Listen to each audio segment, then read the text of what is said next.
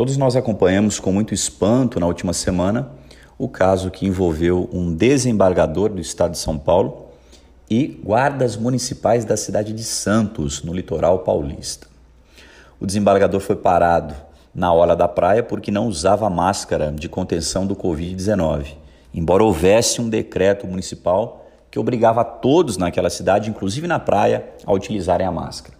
Logo que abordado, nós acompanhamos pela TV que o desembargador invoca a condição de desembargador, acaba menosprezando aqueles guardas municipais, na sequência, invocando ainda a condição de desembargador, ele faz um contato telefônico com o secretário municipal de segurança, ele rasga a autuação que os guardas lhe entregam e sai caminhando normalmente pela praia.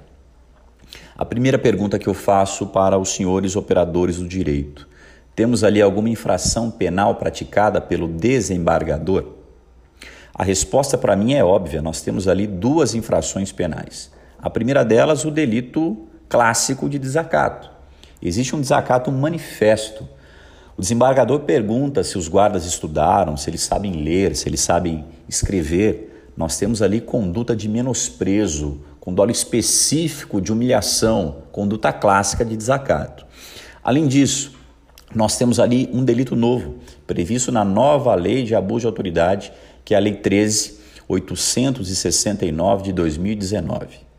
Mas tem aluno já se perguntando, professor, mas o desembargador está caminhando na praia ali, está na sua folga. Ele pode ser responsabilizado por abuso de autoridade? E a resposta é sim porque a autoridade é qualquer agente público. E a lei de abuso de autoridade me trouxe, inclusive, um rol exemplificativo daqueles que são agentes públicos. E nesse rol exemplificativo estão lá aqueles que integram qualquer dos poderes da República, inclusive o Poder Judiciário. Então, o desembargador, na folga, pode ser sim responsabilizado por abuso porque invoca a sua autoridade, invoca a condição de desembargador, de agente público. Pode ser sim alcançado pela lei de abuso de autoridade. Mas qual é esse crime, professor, na nova lei de abuso que o alcança? Esse crime tem previsão no artigo 33, parágrafo único. É o crime que acontece quando a autoridade invoca a condição de autoridade para se eximir de obrigação a todos imposta. Então, olha só, nós tínhamos uma obrigação a todos imposta, que é a obrigação de utilizar a máscara de contenção do Covid-19. Essa obrigação tem previsão em um decreto municipal que alcança a todos, inclusive o desembargador. Quando ele invoca a condição de desembargador, quando ele invoca é, um conceito político que ele teria com o secretário municipal de segurança, quando ele invoca essa condição de agente público para se eximir da obrigação prevista em decreto municipal, ele pratica inequívoco crime de abuso de autoridade, com previsão no artigo 33, parágrafo único da nova lei. É o crime de exigência ilegal, ok? Agora olha só, professor. Nós sabemos que, como desembargador do Tribunal de Justiça do Estado de São Paulo, aquele personagem tem um foro por prerrogativa de função, um foro especial que é o STJ. Agora, professor, nós já sabemos que o Supremo disse que o foro especial ele só é mantido se o crime praticado pelo agente público, detentor do foro, guardar relação com o exercício do cargo o que não nos parece que tenha acontecido ali. O camarada pratica abuso de autoridade, desacato, invocando a condição de desembargador. Agora são crimes sem qualquer relação com o cargo. E aí, professor, esse foro continua de pé? Olha só, muito cuidado aqui. Nós temos uma decisão do ano de 2018 do STJ, onde o STJ disse o seguinte: no tocante a magistrados, essa discussão de existência ou não do foro, ela é diferente. Eu não posso apenas invocar que o crime não guarda relação com o cargo e afastar o foro. Não, o foro aqui tem que ser mantido, segundo o STJ, para garantir a imparcialidade do julgamento, para garantir que aquele órgão que for julgar esse personagem tenha a imparcialidade e possa alcançá-lo. Por que, que o STJ sustenta isso? E o caso julgado pelo STJ envolvia um desembargador também, que tinha agredido, no caso, a irmã.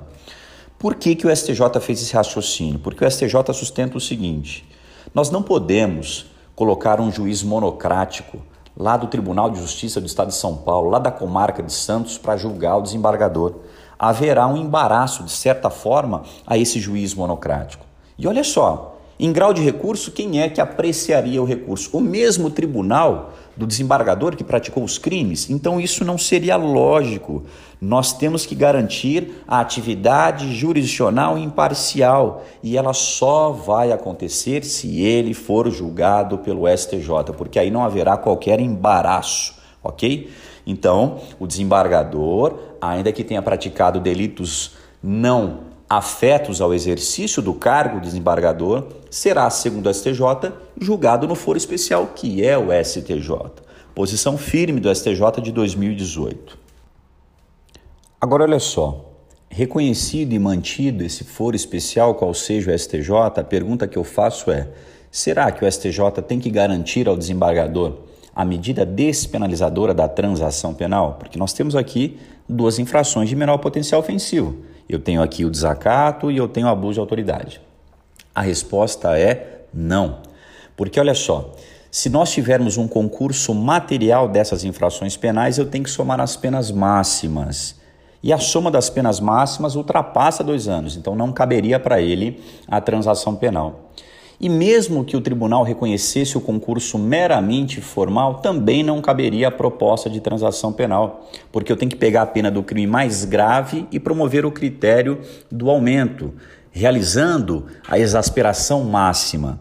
E o delito do artigo 33 ele já tem pena máxima de dois anos. Qualquer somatório ali e já me traz um montante superior a dois anos. Então não caberia para ele, sob minha ótica, a transação penal, seja o concurso meramente formal, seja o concurso de cunho material.